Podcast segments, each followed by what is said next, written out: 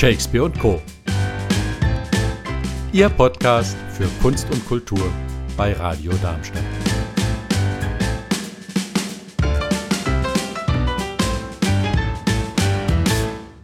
Hier sitzen der Marvin Heppenheimer von der Theater Inc. Darmstadt und praktischerweise sein Hauptdarsteller, den er mitgebracht hat, auch ein Marvin, der Marvin Glock. Hallo ihr beiden, herzlich willkommen. Hallo. Hi. Wir fangen mit einem Marvin an. Haha.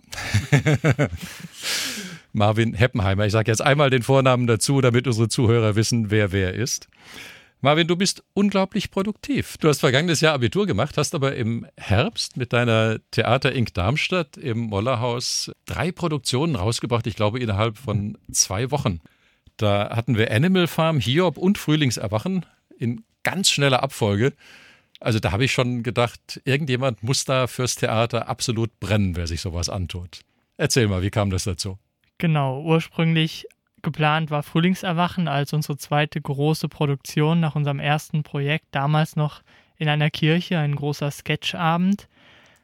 Eigentlich wollten wir nichts weitermachen, aber uns hat dann doch irgendwas gefehlt, sodass wir dann noch gesagt haben, komm, wir machen noch was. Und da wir bei dem Sketchabend schon mit dem einen oder anderen kleinen Skandal bekannt wurden, dass wir auch mal ein paar frechere Themen aufgreifen, war dann ziemlich schnell die Wahl auf Frühlingserwachen gefallen, was dann aber auch eben durch das Abitur auf Eis gelegt wurde und man sich spontan überlegt hat, wir machen ein Sommerferienprojekt und machen mal die Animal Farm von George Orwell. Ziemlich spontane Entscheidung, kam durch ein Praktikum, das ich im Staatstheater hatte da wurde ich auf das Stück aufmerksam und das haben wir dann letztendlich gemacht und dachten uns, parallel haben wir noch das Konzept von Frühlingserwachen, sind nur zwei Schauspieler, das kann man doch parallel laufen lassen. Warum ich die beiden Premieren auf ein aufeinanderfolgendes Wochenende gesetzt habe, ist mir bis heute ein Rätsel. Aber mit Abstrichen haben wir es ziemlich erfolgreich geschafft. Und der Hiob war von vornherein dann als Ersatz geplant, weil das ein Solo war, äh, wo ich alleine gespielt und mich selbst mit Spiegel inszeniert habe. Und das haben wir dann im Oktober noch nachgeschoben und im November nochmal gespielt, was mehr oder weniger erfolgreich war, weil das dann vom Thema her wohl doch eher nicht so den Geist der Darmstädter getroffen hat. Das war ein bisschen ein schwereres Thema. Gell? Genau. Also was, was, mich damals fasziniert hat, ist, dass ihr eine ganz große Bandbreite in der Besetzung habt, eben von diesem Ein-Personen-Stück Hiob bis hin zu richtig großen Ensembleschlachten und dass du da offenbar die Leute auch zusammenbekommst für sowas. Waren das alle Schulkollegen von dir? Wie, wie hast du dir dein Ensemble zusammengeholt? Tatsächlich wurde es bei Animal Farm ziemlich groß damals das Kernteam waren wirklich noch enge Freunde, Schulkameraden, das sich dann so gesammelt hat, wo wir auch in der wirklich festen kleinen Kernkombi bis heute zusammenarbeiten und dann jeder so den anderen kennt durch meine Verbindung zum Staatstheater und den dortigen Theaterpädagogen, durch andere Gruppen in Darmstadt, Theater AGs, hat sich das dann alles so seinen Weg gebahnt, dass immer wieder Leute angefragt wurden. Manche hat man auch einfach mal übers Internet angeschrieben, auf gut Glück dass sich eine ziemlich große Bandbreite, eigentlich ein Netzwerk an Jugendlichen ergeben hat, die alle Spaß am Theater haben, mit denen man dann aber natürlich auch gucken musste, klappt das zeitlich, wie schaut es mit der Produktion aus, ist es vom Alter her passend, weil wir eigentlich gerne sehr jung bleiben wollen, aber manche Stücke erfordern halt auch ein etwas höheres Spielalter. Mhm. Und so hat sich das Ganze sehr, sehr stark aufgebaut und jetzt für unsere aktuelle Produktion gleich mal mit 13 Leuten auf der Bühne. Finde ich bis heute bewundernswert, wo ich die alle her habe. Alles Darmstadt weit übersteigend. Der ganzen hessischen Umgebung eigentlich. Wobei du ja gesagt hast, du hast auch Connections zum Staatstheater. Da hast du, wenn ich es richtig gelesen habe, während der Schulzeit schon äh, hospitiert. Genau. Und äh, da offenbar auch Leute kennengelernt. Da beschränkte sich das dann meistens natürlich auf die Profischauspieler und Regisseure. Aber für die Theaterpädagogin dort, die die Theaterwerkstätten für Jugendliche macht, habe ich auch schon eine Produktion übernommen und da hat sich das dann auch ergeben. Wenn man gleichzeitig in der Kantine sitzt, ergibt sich natürlich auch das ein oder andere Gespräch und dadurch kann sowas auch entstehen. Man muss nur am Ball bleiben und da sein zum richtigen Zeitpunkt. auch wenn man nicht weiß, wann der ist. okay. ähm, um mal den persönlichen Teil ein bisschen abzurunden, du willst auch am Ball bleiben, du willst, äh, Abitur ist vorbei, du musst ja irgendwie Karriereplanung betreiben, äh, du willst Theater weitermachen, du studierst in Mainz. Ähm, Theaterwissenschaften. Ja, Theaterwissenschaften, so heißt Germanistik. es. Ich danke dir fürs Aushelfen. Ich habe mich vorbereitet, ich habe nur meine Wortfindungsstörung und krieg's nicht raus. Deswegen laden wir uns so gerne Studiogäste ein, die helfen dann. Du studierst in Mainz Theaterwissenschaften und Germanistik und äh, stemmst nebenbei Produktionen mit 13 Leuten auf der Bühne und äh, ich habe ich hab ja den Programmflyer liegen, da, da gibt es ja nicht nur die Leute auf der Bühne, da gibt es ja alles. Da gibt es ja Maske, da gibt es ja Regieassistenz, da gibt es ja also bestimmt nochmal so viele Leute, die im Hintergrund mitarbeiten. Ne? Genau, das ist auch was, was ich im Staatstheater eigentlich gelernt habe. Die Spiele alleine reichen nicht. Man braucht auch wirklich noch ein ziemlich stabiles Team im Hintergrund, die für den Zuschauer nicht unsichtbar die Strippen ziehen. Sei es die Requisite, die Assistenz, die dann noch die Abendspielleitung übernimmt. Sei es die Technik, die dann Licht, Ton fährt. Die Maske, die im Voraus, weit im Voraus jetzt für den Sturm, die Leute auch zurecht macht, dass sie auf der Bühne hübsch aussehen. So wie ich, der Regisseur, es gerne hätte. Und das weiß ich, ich finde, das ist eine schöne Stelle, auch mal Dankeschön auf diesem Wege zu sagen. Für die, die mich bis heute da wirklich so treu unterstützen, die bei jeder Produktion dabei sind. Egal, ob sie gerade Zeit haben oder nicht, sie sind immer da. Und auf solch, solche Leute zu haben, da bin ich sehr stolz drauf. Das glaube ich. Das ist auch eine tolle Leistung, dir so ein Team zusammenzuholen. Jetzt sagst du es ja, der Sturm, ihr habt am 5. Mai Premiere, nein, am 3. Mai habt ihr Premiere. Am 3. Mai habt ihr Premiere im Theater Mollerhaus. Und äh, da kommt jetzt der Marvin Glock ins Spiel. Ja, jetzt darf der, ich auch mal was sagen. Der soll da eine Hauptrolle spielen. Ja. Wie, wie, hat, wie hat der Marvin dich denn geködert? Wie hat der dich denn ins Team geholt? Also ein Kumpel von mir, der hat bei Animal Farm mitgespielt. Und der hat, ja, der hat mich irgendwann einfach mal angeschrieben und gefragt, ob ich vielleicht Lust hätte, im Sturm mitzuspielen. Und dann habe ich mich eben mit, mit dem Marvin getroffen und dann äh, habe ich ja gesagt. Hast du gesagt, ja, Shakespeare, so alte ja, Schinken, das liegt warum, dir. Warum nicht? Also, nee, ich fand, das war ein interessantes Thema. Auch das Stück an sich, eben dieses Setting auf einer Insel und dann auch noch Rolle als Zauberer. Also, wer kann da schon Nein sagen? hilf, hilf unseren Zuhörern mal, ich muss es auch nachlesen. Der Sturm ist jetzt nicht der Shakespeare-Klassiker, den man so als erstes im nee, Sinn hat. Nee, ich kannte ihn vorher tatsächlich auch nicht. Also es geht darum, ähm, Prospero, der ehemalige Herzog von Mailand ist auf einer Insel ausgesetzt worden, nachdem er gestürzt wurde von seinem Bruder. Dann durch Zufall ähm, kommt eben sein Bruder und der äh, König von Neapel zufällig an dem Strand eben vorbei. Und ähm, Prospero, der äh, lockt sie eben auf diese Insel. Und ja, auf der Insel widerfahren den Leuten dann eben sehr seltsame Sachen, und gegen Ende, wer weiß, kriegt Prospero vielleicht sein Herzogtum sogar wieder.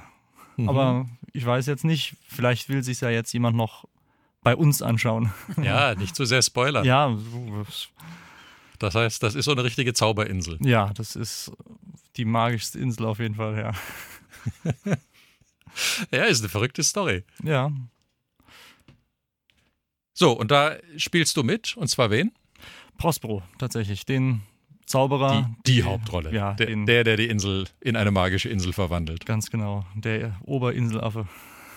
Und hast wahrscheinlich ein bisschen Text. Ja, es ist, wir haben jetzt zwar schon ziemlich gekürzt, aber es ist doch noch ein bisschen was übrig geblieben. Aber, ja. mhm. Da habe ich ja auch was drüber gelesen. Frage an den anderen Marvin. Ähm, du bist mit den klassischen Übersetzungen, gerade so von den Shakespeare-Stücken, nicht immer glücklich und schreibst dann notfalls auch um, wenn es dir gar nicht passt.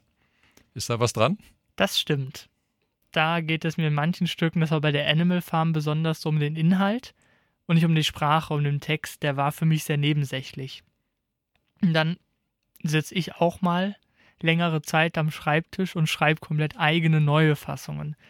Im Sturm war das jetzt ein bisschen leichter, weil wir eine Fassung genommen haben, die es bereits gab, eine Übersetzung an Shakespeare-Übersetzungen wage ich mich jetzt auch noch nie ran. Das ist mir dann auch doch nochmal eine Nummer zu hoch.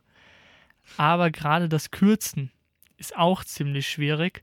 Da bin ich froh, dass ich seit dieser Produktion eine Dramaturgin an der Seite habe, Ja. mit der ich das gemeinsam machen konnte, sodass wir nicht einfach nur an Masse rausnehmen konnten, sondern auch immer noch im Kontext bleiben konnten, dass wir keine wichtigen Inhalte rausstreichen, weil der Sturm ist schon ziemlich kompliziert.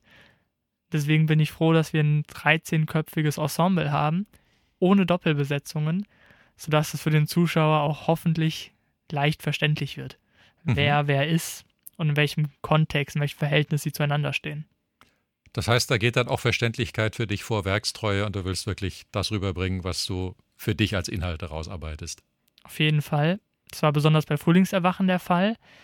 In einem anderen Interview wurde mir nachgesagt, ich entkerne das Stück, Mhm. um den Hauptkonflikt in den Vordergrund zu stellen, ohne es zu verändern, verfremden oder kaputt zu machen gar, sondern wirklich um den Hauptthemenpunkt dieses Stückes herum die Handlung als Inhalt zu nehmen, aber dann in der Inszenierung selbst auf die Punkte zu setzen, die für mich selbst interessant sind, wo ich auch denke, dass sie andere spannend finden könnten.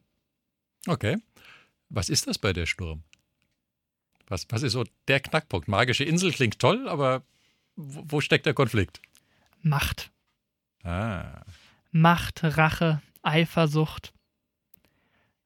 Eigentlich sehr klassisch.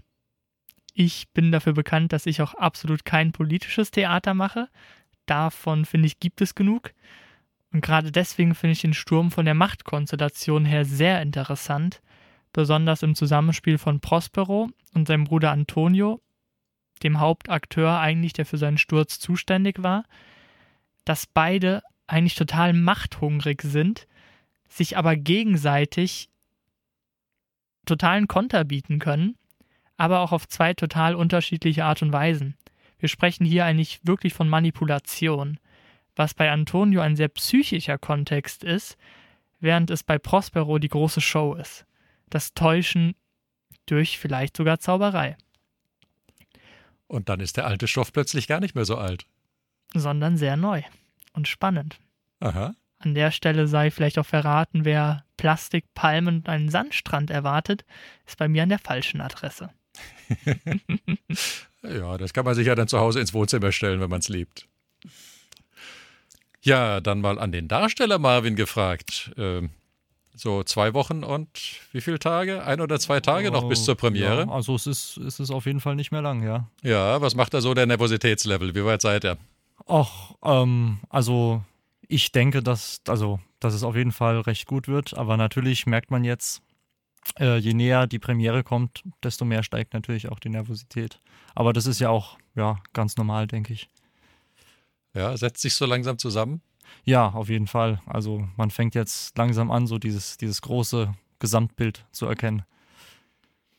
Das ist gut. Das ist das, was wir bei der Premiere dann sehen Ja. wollen. Genau. Ähm, ist aber eine, eine ganz andere Frage. Äh, Theater Inc. Wa- Warum eigentlich Inc? Ist das die Incorporation? Die, ne, oder Incorporated heißt, glaube ich, die Rechtsform, gell? Die, die Unternehmensrechtsform bei den Amis. Tatsächlich gibt es beides. Ja. Und das auf uns eher zutreffend ist tatsächlich die Incorporation, Mhm. weil die dann doch auch vom Namen her viel mehr für eben diesen Zusammenschluss von uns allen steht, von diesem ganz großen Team, wo jeder seine eigenen Fähigkeiten hat, mitbringt und zu einem Großen und Ganzen zusammengesetzt wird. Ich studiere Germanistik und das war ein sehr peinlicher deutscher Satz, Entschuldigung dafür. Dass wirklich jeder mit seinen eigenen Stärken kommen kann, diese auch wirklich einsetzen kann und dadurch ein großes Ganzes erschafft, in dem jeder wirklich Teil sein kann. Also, wenn ich mir die Besetzungsliste anschaue, dann habt ihr da ganz schön Teamarbeit drin. Eben, wir hatten drüber gesprochen, gerade auch im Hintergrund. Also, da schon mal ganz großen Respekt für die Leistung, so viele Leute zusammenzubringen mit unterschiedlichen Terminkalendern. Ich habe jetzt gehört, äh, Darsteller sind teilweise noch irgendwie auf der Schule vorm Abitur. Ja, ja, also Ja. nächstes Jahr ist dann Abitur dran, aber ja, dieses Jahr habe ich quasi noch ein bisschen Zeit. Okay. Wie, wie ist da die Spanne vom Alter? Tatsächlich ist der jüngste, glaube ich, 16 und der älteste 21, 22. Optisch kaum erkennbar, aber in den einzelnen Zahlen haben wir doch eine sehr bunte Besetzung. Das Team sind natürlich alle ein bisschen älter, aber ich glaube, bei uns ist keiner über 25. Wir sind doch alle noch relativ jung eigentlich. Und wie wir das da alles so gemeinsam stemmen können, ist uns manchmal selbst ein Wunder, ein Rätsel. Ja, man wächst an den Herausforderungen. Na. Ja, und das Schöne ist halt wirklich, dass ihr euch für klassischen Stoff begeistern könnt und dass ihr hoffentlich ja dann auch andere für den klassischen Stoff begeistern werdet. Sagt doch mal, wann und wo man euch sehen kann. Nachdem ich vorhin den Premierentermin schon ein bisschen zerstottert habe, überlasse ich es jetzt euch, das richtig zu machen. Genau, unsere große Premiere ist am Freitag, den 3. Mai um 20 Uhr im Theater Mollerhaus. Mit anschließender Premierenfeier natürlich. Mhm. Die aber nicht zu ausgiebig werden darf, weil wir direkt am Samstag drauf, dem 4. Mai, auch wieder um 20 Uhr die zweite Vorstellung spielen. Dann nochmal ein bisschen für Erholung sorgen und dann am Dienstag, den 14. Mai, wieder um 20 Uhr die erstmal dritte und letzte Vorstellung spielen, aber fest am Plan sind, ob es nächste Spielzeit vielleicht eine Wiederaufnahme geben wird. Tja, wunderbar. Ich sag erstmal toi toi toi für die Endproben. Eine furiose Premiere. Ich werde sie mir anschauen. Und äh, wir werden ganz sicher nicht unter uns sein. Da kommen spätestens nach dieser Sendung ganz viele Leute rein, die schauen wollen, wie das mit dieser magischen Insel und dem ollen Shakespeare-Text bei euch dann ausschaut. Dankeschön, dass ihr hier wart. Super. Vielen Dank.